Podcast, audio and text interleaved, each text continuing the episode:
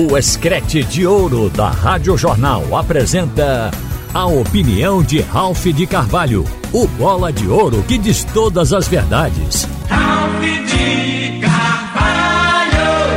Minha gente, chega a ser interessante observar o esforço do técnico do Náutico, Dado Cavalcante, e também do jogador Vitor Ferraz em tirar o rótulo de favoritismo do Náutico para esta competição de Série C.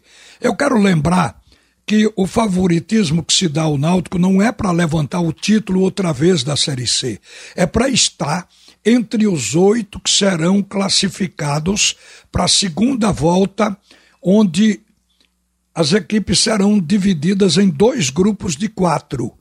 E os dois melhores de cada grupo, formando os quatro, eles passarão para a Série B. Esta é a esperança do torcedor do Náutico, e quando se diz o Náutico favorito, é para estar entre os oito.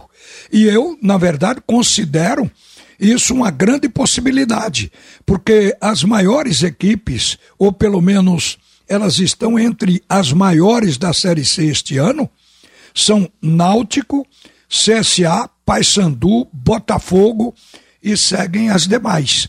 Então não tem como o Náutico fugir disso. Outra coisa, o objetivo deles é evitar que com o rótulo de favorito a pressão cresça e que o Náutico receba, que o elenco receba uma pressão muito forte.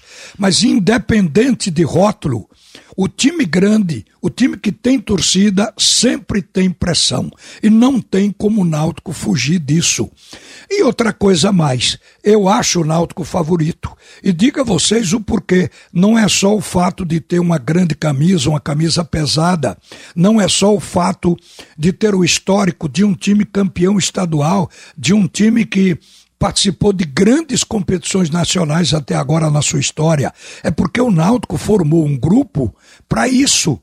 Eu quero lembrar, inclusive, já falei isso antes, repito aqui, que quando o Náutico caiu no campeonato estadual, a alegação feita era que o campeonato era apenas para a preparação do time, porque o importante era a Série C.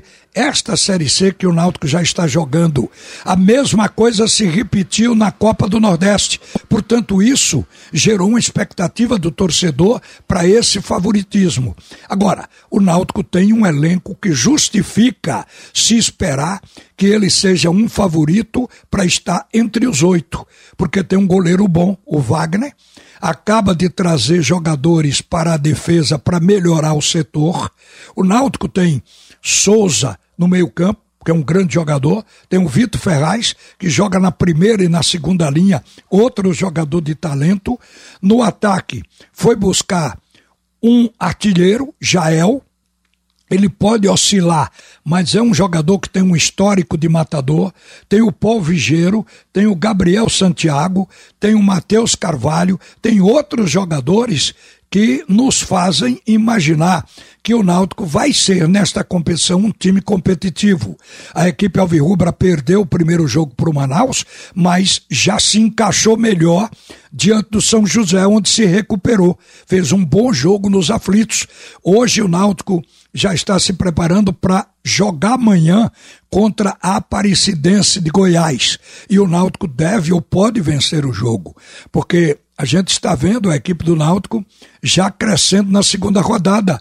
E a equipe da Aparecidense começou mal. Perdeu os dois primeiros jogos. O primeiro para o Paysandu por 2 a 1 um, o jogo era fora de casa, mas perdeu também por 2 a 1 um, dentro de casa para o São Bernardo. É uma equipe que não começou bem e o Náutico já melhorou na largada. Então, isto é o que se cobra do time dos aflitos. O favoritismo é para estar entre os oito. E o torcedor não admite que todo o trabalho da diretoria tenha sido nessa direção e que o Náutico possa imaginar não estar entre os oito. Então, aguentando ou não a pressão, a expectativa é essa, minha gente. Eu quero também aqui falar de um outro assunto a respeito de finanças, de dinheiro. O futebol brasileiro deve muito. Ontem eu passei a vista numa matéria do jornalista Cássio Zirpoli, que é especialista nessa parte financeira, e ali observei que os 20 maiores clubes devem mais de 10 bilhões de reais. Eles faturam muito, mas gastam mais ainda. E desses 20, 19 jogam atualmente na primeira divisão. Apenas um, que é o Ceará, está na Série B mas o único clube da Série A que não está no topo dessa dívida é o Cuiabá. Mas o Cuiabá é uma SAF, é Sociedade Anônima do Futebol. E quem lidera esta lista com um rombo total de 1 bilhão e 600 milhões de reais é o Atlético Mineiro. E é seguido do Cruzeiro, que deve 1 bilhão de reais. Essas equipes também faturaram muito ano passado, mas gastaram demais. As receitas, elas cresceram em 9% para eles, chegando a casa de 7 bilhões e meio de reais. Essas receitas, elas vieram da venda dos direitos de TV, 3 bilhões de reais, da transferência de jogadores, isso gerou 1 bilhão e 400 milhões de reais, e a gente vê que nem assim é o suficiente para pagar a dívida. O clube com maior faturamento foi o Flamengo, que quase bate a marca de 1 bilhão e 200 milhões de reais. Em seguida vem o Palmeiras com 856 milhões e depois o Corinthians com 779 milhões. Então o futebol brasileiro deve muito. O futebol de Pernambuco também deve. O trio de ferro está afogado em dívidas, mas a gente não pode comparar com as dívidas desses 20 chamados maiores do futebol nacional. É uma coisa que vai ter que ser resolvido um dia.